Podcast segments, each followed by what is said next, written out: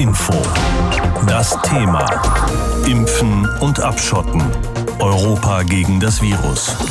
Thomas Spickhofen ist unser Korrespondent, der das Ganze für uns beobachtet von London aus. Dieses britische Dilemma hat ja nicht nur Folgen für den Personen, sondern auch für den Warenverkehr. Herr Spickhofen, welche Folgen? Im Moment sind die Folgen vor allem zu sehen an der Grenze nach Frankreich und zwar am Grenzübergang Calais-Dover. Umgekehrt von hier aus gesehen wäre es Dover-Calais. Mhm. Und zwar ist das das Nadelöhr, durch das mindestens äh, 15, manchmal sogar 20 Prozent des Frachtverkehrs zwischen dem Kontinent und dem Vereinigten Königreich hin und her transportiert werden. Und da hat die französische Regierung unter dem Eindruck der ähm, Erkenntnisse über dieses neue Virus oder die Variante des äh, Virus äh, gesagt, hier machen wir jetzt erstmal Schluss, wir lassen keine Menschen hier rein, das heißt auch keine Lkw-Fahrer. Was transportiert werden kann, sind Container, aber eben keine Lkw-Fahrer. Das führt jetzt dazu, dass über 40, 50, vielleicht sogar noch mehr Kilometer tausende Lkws auf der M20 stehen. Das ist die Zubringerautobahn, die quer durch die Grafschaft Kent führt. Und Kent nennt man normalerweise den Garten Englands. Im Moment ist es eher der Parkplatz Englands, weil eben die ganzen Lorry-Driver da stehen. Das sind vor allem Europäer, die jetzt eben ähm, zu ihren Unternehmen oder in ihre Heimat zurück wollen. Es gibt auch einige britische Lkw-Fahrer, die dann halt umgedreht sind und zu ihrer Basis Station wieder zurückgefahren sind, aber Tausende stehen dort jetzt in der Schlange und warten darauf, dass es irgendwann in Dover wieder weitergeht. Der Corona-Impfstoff von BioNTech Pfizer ist ja schon auf der Insel im Einsatz. Wenn jetzt dieser Warenverkehr, wie Sie es äh, beschrieben haben, stockt, sind da auch Impfstofflieferungen eigentlich gefährdet? Nein, da liegt die äh, britische Regierung großen Wert drauf, das sicherzustellen. Das hat sie auch im Vorfeld immer gesagt, egal ähm, ob es Schwierigkeiten wegen Corona gibt oder wegen des ähm, bevorstehenden Endes der Übergangsphase zum Brexit. Wir haben auf jeden Fall sichergestellt, dass diese Lieferungen bei uns ankommen und wie gesagt, die werden ja auch in Containern transportiert, die man wiederum über den Kanal bringen kann. Man muss dann halt sehen, wie man es äh, bis zum zur Fähre hinbringt und wie man es hier wieder aufnimmt. Damit ist jedenfalls sichergestellt. Die ersten 500.000 Dosen sind wohl auch verteilt worden. Ähm, bis zum Wochenende. Hier wartet man darauf, dass äh, BioNTech die nächsten Millionen liefert. Dieses Corona, diese Coronavirus-Mutation und die schnelle Verbreitung trifft die Briten, Sie haben es schon genannt, mitten in der heißen Phase der Brexit-Verhandlungen kurz vor Ablauf der Übergangsfrist. Was könnte das denn wirtschaftlich gesehen für Großbritannien noch bedeuten?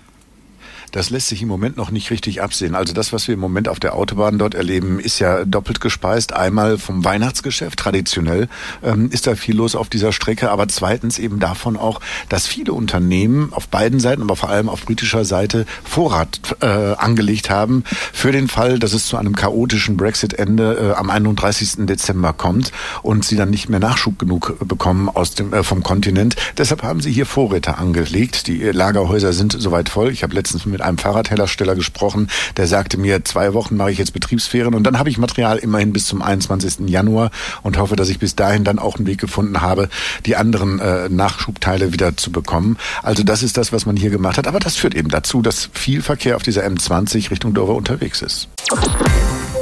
Die Bundesregierung will vermeiden, dass die mutierte Form des Virus von Großbritannien auch nach Deutschland kommt. Es ist zwar fraglich, ob das nicht schon längst geschehen ist, doch dürfen seit Mitternacht keine Passagierflugzeuge mehr aus Großbritannien in Deutschland landen.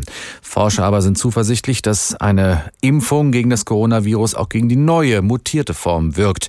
Und die Impfungen, die rücken nun immer näher, auch bei uns. Die Europäische Arzneimittelagentur EMA hat empfohlen, den Impfstoff der Unternehmen BioNTech und Pfizer auch in der Europäischen Union zuzulassen. Dazu Angela Tesch. Für Bundespräsident Frank-Walter Steinmeier ist der 21. Dezember ein Tag der Hoffnung. Ich freue mich darüber, dass das Impfen beginnt. Jeder Impfvorgang ist ein kleiner, ein kleiner Schritt in Richtung der Normalität, die wir uns alle doch wieder wünschen. Steinmeier hat sich das größte der sechs Berliner Impfzentren angeschaut und ruft die Bürger zum Impfen auf, aus Solidarität. Mit der Zulassung des Serums von BioNTech Pfizer könnte das tiefgekühlte Serum verteilt und zum Beispiel am Standort Berlin-Treptow, in 80 Kabinen gleichzeitig geimpft werden. Allerdings erst, wenn genügend Impfdosen da sind. Die Berliner Gesundheitssenatorin Kalaitschi dämpft die Erwartungen. Mit der ersten Lieferung für Berlin würden mobile Teams in Alten- und Pflegeheimen die Impfwilligen versorgen. Wir können zu Beginn der Impfung nicht allen gleichzeitig dieses Angebot machen. Dafür gibt es zu Beginn nicht genug Impfstoff. Das sagt auch der Bundesgesundheitsminister in diesen Tagen häufig. Die Bundesregierung habe es nicht verschlafen, genügend Impfdosen zu bestellen. Man habe im Rahmen der EU-Verträge zusätzliche Lieferungen verabreden können. Die Erklärung von Ministeriumssprecher Kautz. Die anfängliche Liefermenge ähm, ist nicht abhängig von der absoluten Bestellmenge. Manche Mitgliedstaaten haben ihre Option nicht genutzt und deswegen hat Deutschland äh, mehr Impfstoff zur Verfügung als ursprünglich gedacht. 55,8 Millionen Dosen von BioNTech. Wenn die europaweit verteilt sind, bekomme Deutschland noch einmal 30 Millionen Impfdosen von BioNTech. Wird der Impfstoff von Moderna Anfang des Jahres zugelassen, würden 50,5 Millionen Dosen nach Deutschland gehen. Soweit der Plan. Am Wochenende zeigte sich, wie unberechenbar das Coronavirus ist. Eine mutierte Version soll sich in Südengland verbreiten, schneller und ansteckender als das bislang bekannte Virus. Es sei noch nicht abschließend geklärt, ob die neue Variante ansteckender ist oder wie schwer sie verläuft, heißt es aus der obersten deutschen Seuchenbehörde, dem Robert Koch Institut. Der Berliner Virologe Drosten geht davon aus, dass die mutierte Version aus Großbritannien bereits in Deutschland angekommen ist.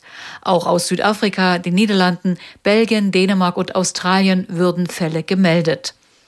Die Bundesregierung hat dennoch Vorsichtsmaßnahmen getroffen und den Flugverkehr aus Großbritannien nach Deutschland eingestellt. Außenminister Heiko Maas. Eine unkontrollierte Einschleppung dieses mutierten Virus zu verhindern. Innerhalb der EU sollte jetzt eine abgestimmte Regelung für den Reiseverkehr auch über den Jahreswechsel hinaus getroffen werden. Die für alle gilt und äh, ein entsprechender Einreisestopp oder ein entsprechendes Flugverbot nicht über andere Mitgliedstaaten der Europäischen Union umgangen werden kann. Die Parteichefin der Linken, Katja Kipping, fordert weitergehende Maßnahmen. Neben dem Reiseverkehr müsse auch der Frachtverkehr auf Eis gelegt werden, der angesichts der unklaren Brexit-Lage zurzeit sehr intensiv sei. Jetzt wird es ein bisschen philosophisch. Niemand ist eine Insel. So heißt ein Roman von Johannes Mario Simmel aus dem Jahr 1975. Das scheint ganz gut für Großbritannien zu passen, gerade dieses Motto. Denn obwohl das Land nachweislich eine Insel ist, hat es doch enge Verbindungen zum Rest von Europa. Diese Verbindungen sind gerade schon ein bisschen dünner geworden, weil Großbritannien seit Anfang des Jahres raus ist aus der Europäischen Union. Und das wird jetzt noch heftiger, weil im Land diese neue Variante des Coronavirus entdeckt worden ist. Wir in Deutschland haben deswegen die Flüge von dort eingestellt und auch die Einreise beschränkt. Frankreich, Italien, die Niederlande und viele andere Länder verfahren ähnlich. Was wir von diesem neuen Coronavirus halten sollen, darüber habe ich mit dem Frankfurter Virologen Martin Stürmer gesprochen. Herr Stürmer, es heißt immer, diese neue Mutation des Coronavirus sei 70 Prozent ansteckender als die bisherige Variante. Was heißt das denn genau? Also stecken sich dann auch viel mehr Leute an? Na, wir sollten da erstmal ein bisschen vorsichtig sein. Wenn dem so wäre, dass die 70 Prozent sich bestätigen, dann wäre das Virus deutlich äh, ansteckender als die bisherige Variante. Also kann man sich ja ausrechnen, 0,7-fach effektiver. Wir haben ja lange viel über den R-Wert immer diskutiert und dieser R-Wert wäre einfach höher. Das heißt, jeder Infizierte kann im Prinzip im Mittel mehr Leute anstecken als mit der bisherigen Variante. Man muss das Ganze aber noch unter Vorbehalt sehen weil die Variante eben erst gestern kommuniziert worden ist in der Stärke und in der Heftigkeit. Und äh, möglicherweise liegen da auch noch andere Faktoren zugrunde, dass vielleicht in der Region insgesamt ein heftigeres Ausbruchsgeschehen ist und dass sozusagen diese Variante jetzt da nur so einen Zusatzeffekt bietet. Das heißt, wir wissen auch noch gar nicht genau, welche Bevölkerungsgruppen das jetzt vielleicht mehr oder weniger trifft und über den Verlauf können wir wahrscheinlich wenig sagen, oder? Also was äh, den zweiten Teil angeht, den Verlauf, den klinischen Verlauf, da gibt es keine Signale, dass jetzt auf einmal vermehrt schwerere Verläufe äh, berichtet worden sind oder gar häufigere Todesfälle oder dass sich die Bevölkerungsstruktur, die infiziert ist, in irgendeiner Form geändert hat. Mhm. Das haben wir aus England nicht gehört. Da gab es ja Berichte aus Südafrika dass deren Variante, die jetzt nicht identisch ist mit der aus England, aber auch ähnlich sich verändert hat, dass diese Variante vermehrt jetzt äh, auch bei jüngeren Menschen auftaucht. Aber auch hier muss man das Ganze erstmal unter Vorbehalt sehen und die, genau die Details abwarten. Wie kann ich das denn überhaupt nachweisen? Denn so ein Schnelltest sagt mir ja nicht, was für eine Art von Virus da nachgewiesen wurde. Ganz richtig, weder der Schnelltest noch der PCR-Test ist in der Lage, erstmal ad hoc zu sagen, das ist jetzt hier Variante A, Variante B, Variante C, sondern wir wissen, das ist SARS-CoV-2. Und da müsste man jetzt erstmal in der aktuellen Situation tatsächlich eine sogenannte Sequenzanalyse machen. Das heißt, man muss mit einem komplizierten Verfahren die genaue Struktur oder die Abfolge der Gensequenzen sich angucken und dann zu sehen, welche Variante vorliegt. Möglicherweise, je nachdem, wie relevant Mutanten werden oder Varianten werden, gibt es vielleicht Adaptionen im PCR-Test, das, auch das haben wir bei der Influenza ja inzwischen gemacht. Wir haben nicht nur Nachweis, jemand hat eine Influenza, sondern wir können unterscheiden zwischen der Influenza A mhm. und der Influenza B oder vielleicht auch noch weitere Typen mittels PCR. Das kann durchaus sein, dass das in der Entwicklung über kurz oder lang auch stattfinden wird und dann hätten wir die Information relativ schnell. Ich habe das auch mit dem Hintergedanken gefragt, weil diese Probe, in der die neue Form des Virus nachgewiesen wurde, in Großbritannien aus dem September stammt. Müssen wir nicht davon ausgehen, dass das Virus schon längst auch bei uns in Deutschland angekommen ist? Grundsätzlich nur eine Frage der Zeit, bis sie das auch effektiv tun. Und klar, wenn es die Variante schon länger gibt, und wir haben ja auch Einzelberichte aus europäischen Nachbarländern, wo diese Varianten nachgewiesen worden sind. Und da kann man sich natürlich fragen, warum hat es nicht die gleiche Situation gegeben wie jetzt in England, dass äh, diese Variante sich da massiv ausgebreitet hat. Insofern kommt man wieder zum Anfang zurück, dass es noch gar nicht so klar ist, ob diese Variante wirklich sich so effektiv schneller und dominanter verbreiten wird und ob wir uns da überhaupt so einen großen Kopf machen müssen. Wobei wir ja in Deutschland ja? gerade die Situation haben, dass die Infektionszahlen rasant angestiegen sind. Deshalb gibt's ja auch jetzt die verschärften Maßnahmen in unserem Alltag, die aber, weil es ja auch noch nicht so lange passiert ist, noch nicht den Effekt zeigen, den wir uns wünschen. Aber auch vorher sind die Zahlen ja schon gestiegen und es konnte so keiner recht erklären, woran das liegt. Ist es denn theoretisch denkbar, dass diese neue Variante, die angeblich so viel ansteckender ist, das bei uns ausgelöst hat? Von dem, was wir bis jetzt wissen, zumindest in den Messungen, die wir gemacht haben oder in den Nachweisen, die Variante nicht drin. Ja. Was natürlich nicht auszuschließen ist, dass eben doch unterschwellig irgendwo schon durchläuft und bis jetzt einfach nur noch niemand dazu gekommen ist, alle Varianten durchzucharakterisieren, die jetzt hier permanent auftreten. Weil wir können nicht pro Tag 30.000 Virusisolate durchanalysieren. Das schaffen wir methodisch gar nicht. Und insofern kann es sein, dass wir da ein bisschen blind sind auf dem einen Auge und dass die Variante tatsächlich da ist und möglicherweise eben auch ein Teil unserer Situation mit verursacht. Ausschließen kann ich das nicht, aber bis jetzt haben wir da noch keine handfesten äh, Beweise, dass es tatsächlich der Fall ist. Da braucht es also noch mehr Zeit, um das zu erforschen. Was aber schon passiert, ist ja, dass Einreiseverbote verhängt worden sind. Also es soll keine Flüge mehr von Großbritannien nach Deutschland geben. Wir versuchen uns da abzuschotten. Ist das denn die richtige Strategie? Also bringt das was oder müssten wir uns nicht um ganz andere Fragen kümmern? Ja, es ist im Augenblick erstmal das einfachste Mittel, was man natürlich hat, wenn wir davon ausgehen, die Variante ist noch nicht bei uns und wir haben ein Ausbruchsgeschehen, was eh nicht so ganz einfach zu kontrollieren ist, um das mal vorsichtig zu formulieren. Hm. Weihnachten steht vor der Tür mit den angedachten leichten Lockerungen. Da möchte man natürlich diese Variante nicht noch zusätzlich bekommen. Aktuell gibt es keine handfesten Hinweise, dass die Variante da ist. Und insofern versucht man natürlich, das Ganze etwas aufzuhalten. Man wird es nicht vermeiden können, wenn diese Variante wirklich so effektiv ist, dass sie rüberkommt. Aber die Maßnahmen kann ich schon irgendwo nachvollziehen, dass man sich jetzt im Augenblick in der Situation nicht noch eine zusätzliche Baustelle eröffnen möchte. Wir haben schon viele Abkürzungen kennengelernt in diesem Jahr, die wichtig sind im Kampf gegen Corona. EMA, also EMA, gehört auch dazu, steht für European Medicines Agency, also die Europäische Arzneimittelagentur. Die befindet sich in Amsterdam und hat heute am frühen Nachmittag für eine Eilmeldung gesorgt bei den Nachrichtenagenturen. Da hieß es, die EMA hat den ersten Impfstoff zugelassen in der Europäischen Union gegen Corona. Das ist der Stoff, der von der BioNTech aus Mainz und dem Unternehmen Pfizer in den USA gemeinsam hergestellt wird. Nach den Feiertagen kann es hier in Deutschland also auch losgehen mit den Impfungen. Vorher muss zwar noch die EU-Kommission Ja sagen, aber damit rechnen nun mal alle. Alexander Göbel ist unser EU-Korrespondent in Brüssel. Ich habe ihn gefragt, war das heute eigentlich nur noch so eine Formalität, auf die halt alle warten mussten? Naja, so eine Formalität war es nicht unbedingt. Es, würde, es war eine sehr wichtige Hürde, würde ich sagen. Und mhm. die ist eben Pflicht für einen Impfstoff wie für jedes Arzneimittel, wenn es in der EU zugelassen werden soll. Das ist also der erste Schritt, sozusagen der Türöffner. Die EMA hat das Verfahren heute auch auf einer Pressekonferenz erläutert. Was haben die konkret gesagt zu diesem Impfstoff von BioNTech Pfizer? Also die sind richtig stolz, muss man sagen. Die EMA-Direktorin Emma Cook, die hat eben in dieser Pressekonferenz gesagt, dass es ein historischer Tag sei. Immerhin sei es auch in Rekordzeit ja gelungen, in weniger als einem Jahr einen wirksamen Impfstoff zulassen zu können.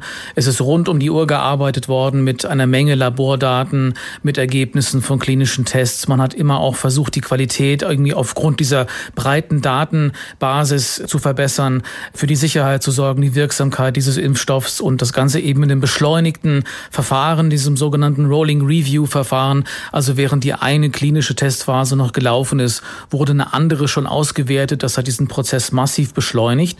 Und man glaubt es eigentlich selber nicht so wirklich, hatte ich vorhin den Eindruck. Wirksamkeit von 95 Prozent. Und das ist eben eine sehr große Leistung, wenn man bedenkt, dass eigentlich bei solchen Tests alles ab 50 Prozent schon ein Erfolg ist. Jetzt hat man einen Impfstoff, der eben für Menschen ab 16 Jahre geeignet ist. Die Wirksamkeit ist das eine, aber für wie sicher halten denn die Fachleute diesen Impfstoff, also auch was die Nebenwirkungen angeht? Ja, also das ist das Wichtigste oder dieser Kernsatz für mich vorhin in dieser Pressekonferenz war, Benefits are greater than the risks. Also der Nutzen dieses Impfstoffs ist größer als das Risiko. Man hat auch nochmal darauf hingewiesen, über 43.000 Probanden in klinischen Studien, riesige Datenmengen habe ich genannt, mit diesen Placebo-Gruppen, die auch getestet werden, eben ohne, also mit Impfdosen sozusagen ohne Wirkstoff im Vergleich zu denen, die den Wirkstoff bekommen haben. Man hat auf Nebenwirkungen getestet und das Ganze eben rigoros rigorosen EU-Standards unterzogen. Jetzt wird weiter gesammelt und analysiert, weil man eben auch die Sicherheit weiter äh, monitoren, weiter überwachen will. Wer jetzt geimpft ist, das war eben auch noch ein wichtiger Appell, der soll seine Erfahrungen mitteilen, um dann den Impfstoff in der Masse auch der Anwendung weiter zu beobachten. Also ich habe den Eindruck, dass man da auf jeden Fall angespannt ist, weil man sowas auch noch nie hatte, in dieser kurzen Zeit sowas zulassen zu können. Aber dass man trotzdem sagt, wir können das mit Sicherheit empfehlen und das ist eigentlich ein ganz gutes Gefühl, muss ich sagen. Es hat aber länger gedauert dauert dieses Verfahren als zum Beispiel in Großbritannien. Dort werden die Leute schon geimpft mit genau diesem Impfstoff. Warum hat das in der EU dann doch länger gedauert? Ja, die EU wollte ja ganz bewusst keine Notfallzulassung, wie das Großbritannien gemacht hat oder die USA oder Israel. Äh, das wäre grundsätzlich möglich gewesen, steht auch jedem Mitgliedstaat offen. Wäre natürlich auch schneller gewesen, was die Zulassung angeht. Aber die Argumente der EU waren eben Gemeinsamkeit. Wir wollen es gemeinsam machen. Wir wollen Qualität auf der Grundlage von vielen Daten. Wir wollen Vertrauen in den Impfstoff, damit die Menschen sich den Impfstoff auch verabreichen lassen. Und sehr wichtig, Haftungsfragen. Denn bei Notfallzulassungen, da haftet der jeweilige Staat, wenn es Probleme gibt mit dem Impfstoff. Und bei einer ordentlichen Zulassung, da liegt die Haftung grundsätzlich beim Hersteller. Kurze Einschätzung noch zum Schluss. Das heißt, am 27. Dezember kann es auch bei uns in Deutschland losgehen, jetzt nach dieser Entscheidung. Ja, also das sieht gut aus. Wenn die Kommission jetzt noch grünes Licht gibt, das wäre der nächste wichtige Schritt, dann kann BioNTech in ein paar Stunden bis Tagen maximal loslegen und die schon produzierten Impfdosen auch an die Mitgliedstaaten verteilen. Dann kann eben die nationale Impfkampagne auch in Deutschland starten zum 27.12.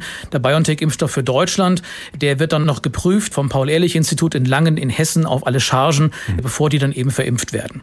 Alexander Göbel, unser EU-Korrespondent in Brüssel. Dort haben sich heute auch alle gefreut über diese Nachricht von der Arzneimittelbehörde EMA. Die hat den Impfstoff von BioNTech Pfizer offiziell zugelassen in der Europäischen Union. Das betrifft selbstverständlich auch uns in Deutschland. Da kann es nach Weihnachten losgehen mit den Impfungen. Das heißt, ältere Leute und das Pflegepersonal, etwa in Altenheimen, kommen zuerst dran. Klingt gut, aber mit welchem Gefühl schauen diese Leute selbst eigentlich auf die Impfung, die da bevorsteht? Das hat unsere Hessen-Reporterin Sina Phillips gefragt in einem Altenheim im Schwalm-Eder-Kreis. Impfen lassen, ja oder nein? Wie viele andere stehen auch die Mitarbeiter des Altenzentrums Ebenezer in Gudensberg vor dieser Entscheidung. Thorsten Birkholz arbeitet dort als Altenpfleger. Er möchte sich auf jeden Fall impfen lassen, hauptsächlich um andere zu schützen. Für meine Angehörigen und auch für die, die ich hier betreue und pflege, ist es wichtig, dass ich einfach diese Impfung auch habe. Doch nicht alle in seinem Team teilen diese Meinung. Thorsten Birkholz Kollegin Lea Justine Berle ist da skeptischer. Mir kommt der Impfstoff ehrlich gesagt zu früh. Man hat noch nicht irgendwie Erfahrungswerte sammeln können, ob längere Zeit nach der Impfung noch irgendwelche Nebenwirkungen auftreten. Deshalb habe ich mich gegen das Impfen entschieden. Laut Robert Koch Institut wurden bislang nur Nebenwirkungen wie Schmerzen an der Einstichstelle, Müdigkeit oder Kopfschmerzen beobachtet. Ähnlich wie bei einer normalen Grippeimpfung. Und wie vor der Grippe müssen die Bewohner des Altenzentrums auch vor Corona geschützt werden. Das beschäftigt Lea Justine Berle, denn während der Arbeit ist sie im ständigen Kontakt mit Risikopatienten. Könnten. Die Angst ist natürlich da, dass man es mit reinschleppt. Wichtig ist es, sich an die Regeln zu halten. Abstand halten, Hygiene beachten, Alltagsmaske tragen und regelmäßig lüften. Und die Hygieneregeln im Altenzentrum Eben-Ezer sind streng. Alle Mitarbeiter werden regelmäßig auf Corona getestet. Besucher müssen beim Betreten der Einrichtung ebenfalls einen Test machen lassen. Diese Maßnahmen helfen, das Heim Corona-frei zu halten. Durch Impfungen könnten Infektionen noch besser vermieden werden. Doch auch die Altenpflegerin Karen Wanschiko hat ihre Bedenken. Ich weiß es nicht, was ist in dieser Impfungsstoff. Das Impfung ist ganz schnell gemacht werden. Das haben wir Corona erst äh, Anfang dieses Jahr und die Impfung ist schon raus. Ist noch nicht genug getestet. Ihre Bedingungen, sich impfen zu lassen? Wenn der Impfstoff so als vielleicht zwei Jahre untersucht werden, das würde dann ich lassen dann geimpft. Die beiden Mitarbeiterinnen sind nicht die einzigen, die sich vorerst nicht impfen lassen möchten. Heimleiter Walter Berle hat sich mit dem Team oft über die Bedenken unterhalten. Es sei wichtig, offen über die einzelnen Beweggründe zu sprechen. Also wir haben eine sehr offene Diskussionskultur und arbeiten daran, beziehungsweise ist bei uns äh, Standard, dass man auch andere Meinungen stehen lassen kann, ohne einen Menschen dadurch zu verletzen. Auch wenn zum jetzigen Zeitpunkt viele Mitarbeiter des Altenheims in Gudensberg skeptisch auf den Impfstoff schauen. Walter Berle betont, dass dies keine grundlegende Impfskepsis sei. Die meisten Kolleginnen haben klar formuliert, wenn wir nach zwei, drei Monaten die Erkenntnis haben, dass es ohne große Nebenwirkungen abgeht, wären sie auch bereit. In Kanada, den USA und Großbritannien wird der Stoff der Unternehmen BioNTech und Pfizer schon gespritzt. Und auch hier in Deutschland kann es vielen gar nicht schnell genug gehen. Andere sind da skeptisch. Und zwar gar nicht so wenige. Laut Umfragen wäre nur etwa die Hälfte der Deutschen bereit, sich sofort impfen zu lassen. Viele fürchten offenbar Nebenwirkungen und vertrauen dem Produkt noch nicht so recht. Unser Reporter Tobias Lübben ist den verbreitetsten Bedenken mal nachgegangen. Das Mainzer Unternehmen BioNTech hat zusammen mit seinem US-Partner Pfizer seinen Impfstoff in nur wenigen Monaten entwickelt. Rekordzeit. Und genau das macht viele skeptisch, so wie diesen Frankfurter. Ging ein bisschen schnell, die Entwicklung. Da hat man schon Bedenken könnten ja Spätfolgen doch noch vorhanden sein. Tatsächlich hat noch nie ein Impfstoff in Europa so schnell das Zulassungsverfahren durchlaufen wie dieser. Aber, betont der Marburger Virologe Stefan Becker, nach seinem Eindruck haben BioNTech und Pfizer ihren Stoff gründlich getestet. Es war eine sehr, sehr große Studie mit mehr als 40.000 Teilnehmern. Und es gab nur wenig moderate oder schwere Nebenwirkungen. Das waren dann vor allen Dingen Müdigkeit und Kopfschmerzen. Was auch vielen nicht ganz geheuer ist, der Impfstoff nutzt eine neue Technik, einen sogenannten mRNA-Botenstoff. Der soll Zellen des eigenen Körpers dazu bringen, Teile des Coronavirus nachzubauen, sodass sich die Immunabwehr auf den Erreger einstellen kann. Das klingt für viele gespenstisch, aber nicht für Fachleute wie Friedemann Weber. Weber ist Virologe an der Uni Gießen. Zum einen gibt es schon lange Studien, seit circa 20 Jahren, mit solchen mRNA-Vakzinen. Zum anderen ist die mRNA selbst ja eigentlich eine natürliche Substanz. Unsere Zellen sind voll davon. Und bisher gab es da keine äh, massiven äh, Schwierigkeiten damit. Und er rechnet auch jetzt nicht damit. Mit Nebenwirkungen rechnet er allerdings schon. Es gebe ja jetzt schon entsprechende Berichte. Berichte von Allergikern, die sehr stark allergisch waren, die heftig auf den Impfstoff reagiert haben. Also das ist etwas, was man im Auge behalten muss. Manche denken aber nicht nur an mögliche Nebeneffekte, sondern sie zweifeln grundsätzlich an der Wirksamkeit des Stoffs, so wie diese Wiesbadenerin. Ich habe gehört, dass man, wenn man geimpft wird, diese Krankheit trotzdem einfangen kann, dass man es sogar weitergeben könnte. Auch hier antworten die Experten mit einem klaren Einerseits, andererseits. Etwa René Gottschalk, Leiter des Frankfurter Gesundheitsamts und studierter Infektiologe. Es sei tatsächlich noch nicht nachgewiesen, dass der Impfstoff auch davor schütze, anderen das Virus weiterzugeben. Sterile Immunität nennt man das. Andererseits, ich bin fest davon überzeugt, wenn ein Impfstoff dafür sorgen kann, dass die Infektionskrankheit gar nicht erst ausbricht, dass man auch eine wie es heute so schön heißt, sterile Immunität hat. Auf jeden Fall, davon gehen alle Experten aus, sei ein geimpfter Mensch nicht so ansteckend wie einer ohne Impfung. Denn im ungeimpften könne sich das Virus leichter vermehren. Deshalb setzt auch Gottschalk große Hoffnung in den Impfstoff. Jeder Impfstoff ist in der Lage, wenn er gut ist, und das ist er, auch Pandemien zum Stehen zu bringen. Die Frage ist halt, wie lange das dauert. Mindestens bis zum Sommer, das ist die allgemeine Erwartung, wenn nicht länger. Je mehr Menschen sich impfen lassen, desto schneller geht es, sagt auch der Marburger Virologe Stefan Becker. Ärzte und Pflegekräfte müssten vorangehen. Für die Impfskepsis mancher Berufskollegen hat er kein Verständnis. Weil natürlich Menschen in dem Gesundheitssystem auch die sind, die die Erkrankung dann auch weitergeben können. Und das darf meiner Ansicht nach nicht passieren. Wie es um die Impfbereitschaft steht und auch wie weit diese Impfkampagne der Bundesregierung schon vorangeschritten ist bei uns in Deutschland, darüber haben wir auch schon berichtet hier in HR Info. Aber wie sieht das eigentlich in anderen Ländern aus? Wir sind ja nicht auf einer Insel hier in Deutschland. Das wollten wir von unseren Korrespondentinnen und Korrespondenten wissen und haben deshalb mal nachgefragt, zum Beispiel auch in Israel. Da wird ja schon geimpft, aber auch natürlich in der Europäischen Union, in Österreich und in Italien. In Italien ist die Impfbereitschaft relativ hoch. Mehrere kürzlich durchgeführte Umfragen haben ergeben, dass sich etwa acht von zehn Italienern impfen lassen wollen. Allerdings die meisten nicht sofort, sondern lieber erst in einigen Monaten. Bei der Frage, ob die Impfung verpflichtend sein soll, sind die Meinungen der Befragten geteilt. Wenig überraschend sind die Italiener aus den Gebieten, die die Pandemie besonders schlimm getroffen hat, besonders positiv gegenüber einer Impfung eingestellt. Geplant ist momentan, dass die Impfungen Mitte Januar beginnen sollen. Klar scheint, dass medizinisches Personal und Menschen in Pflegeheimen Vorrang bei den Impfungen haben sollen. Einen nationalen Impfplan wie in Deutschland gibt es momentan noch nicht. Dafür aber schon einen Slogan für die Impfkampagne berichten italienische Medien. L'Italia rinasce con un fiore. Italien wird mit einer Blume wiedergeboren. Das Symbol soll ganz passend eine Primel sein. Lisa Weiß, Rom. Seit diesem Montag gibt es in Österreich eine Info-Hotline, die rund um die Uhr Fragen zur Impfung gegen das Coronavirus beantwortet. Im Frühling hätten alle von einer Impfung gegen Covid-19 geträumt. Jetzt stehe sie vor der Tür und das gäbe allen Hoffnung, erklärte Rudolf Anschober, der grüne Bundesgesundheitsminister.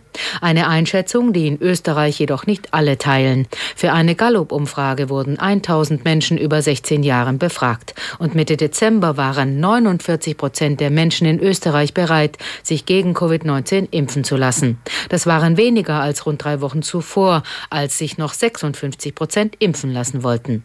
Die türkis-grüne Bundesregierung lehnt eine Impfpflicht ab. Doch in den Ländern Steiermark und Oberösterreich wird diese zumindest erwogen. Hintergrund der Debatte sind auch die schleppend verlaufenden kostenfreien Massentests kürzlich in Österreich, an denen weit weniger Menschen teilnahmen als erhofft. Andrea Beer, AD Studio Wien. you. Zeig mir deine Schulter, so heißt die Impfkampagne der israelischen Regierung. Das Ziel ist, dass möglichst viele Israelis ihren Arm und ihre Schulter für die Impfung freimachen. Am Samstagabend ließ sich Israels Premierminister Benjamin Netanyahu vor laufenden Kameras impfen, als erster Israeli. Dass Netanyahu und nicht etwa eine Krankenschwester die erste Impfung erhielt, sorgte in Israel durchaus für Kritik. Doch der Premier betont mit der Aktion ein gutes Beispiel abgeben zu wollen. Denn auch in Israel gibt es Skeptiker. Laut einer Umfrage der Zeitung Yediot Acharonot will sich nur jeder vierte Israeli sofort impfen lassen.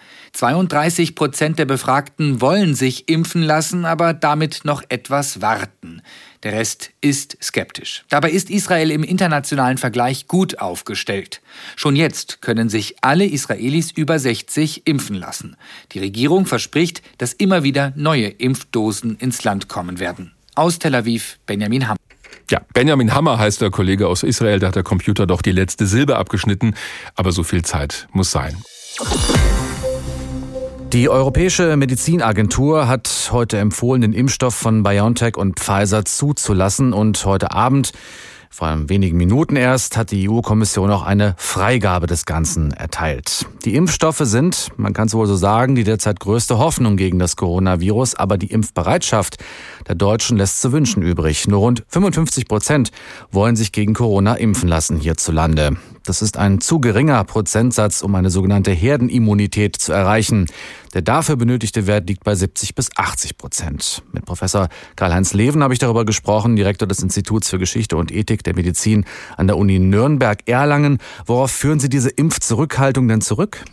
Die neu entwickelte Impfung gegen Corona, die ja in verschiedenen Variationen inzwischen auch vorliegt, also drei Impfungen sind ja gegenwärtig meines Wissens zugelassen, mRNA-Impfungen, die sind nach den Berichten der Experten und der Gremien zu urteilen zuverlässig und auch sicher. Das heißt, sie wirken gegen eine Corona-Infektion und sie sind auch ohne Nebenwirkung, jedenfalls ohne schwerwiegende. Nun, das ist ein ja ein interessantes, ein wichtiges Zwischenergebnis auf dem Weg zu einem Impfstoff. Man kann allerdings auch sagen, es fehlen natürlich noch viele Daten, zum Beispiel auch solche über Langzeiterfahrungen, die können nicht vorliegen, weil wir ja erst seit wenigen Monaten überhaupt die Impfung haben. Wir wissen auch nicht, ob die Impfung zuverlässig schützt. Das heißt, das kann kein Experte im Augenblick beurteilen, ob eine Impfung dazu führt, dass das Virus nicht mehr haftet, also auch nicht mehr weitergegeben werden kann, oder ob nur eine schwere Erkrankung verhindert wird. Kurzum, es sind wenige Sachen wirklich sicher bekannt. Insofern ist eine gewisse Skepsis, eine gesunde Skepsis gegenüber der Impfung ganz angebracht. Mhm. Das ist ganz natürlich. Ja, wie stehen Sie denn zu einer Impfpflicht, insbesondere für besonders gefährdete Bevölkerungsgruppen? Nun, mit Impfpflicht haben wir ja in der Geschichte der Medizin äh, interessante Erfahrungen gemacht. Es gab eine Pflichtimpfung, das haben viele der Hörerinnen und Hörer noch erlebt, und zwar gegen die Pocken. Nicht die Kuhpockenimpfung, die ja alt bewährt war und dazu geführt hat, dass die Pocken ausgerottet wurden, buchstäblich ausgerottet wurden vor etwa 40 Jahren. Diese Kuhpockenimpfung war zum Beispiel in Deutschland, aber auch in vielen anderen Ländern gesetzlich vorgeschrieben. Nicht?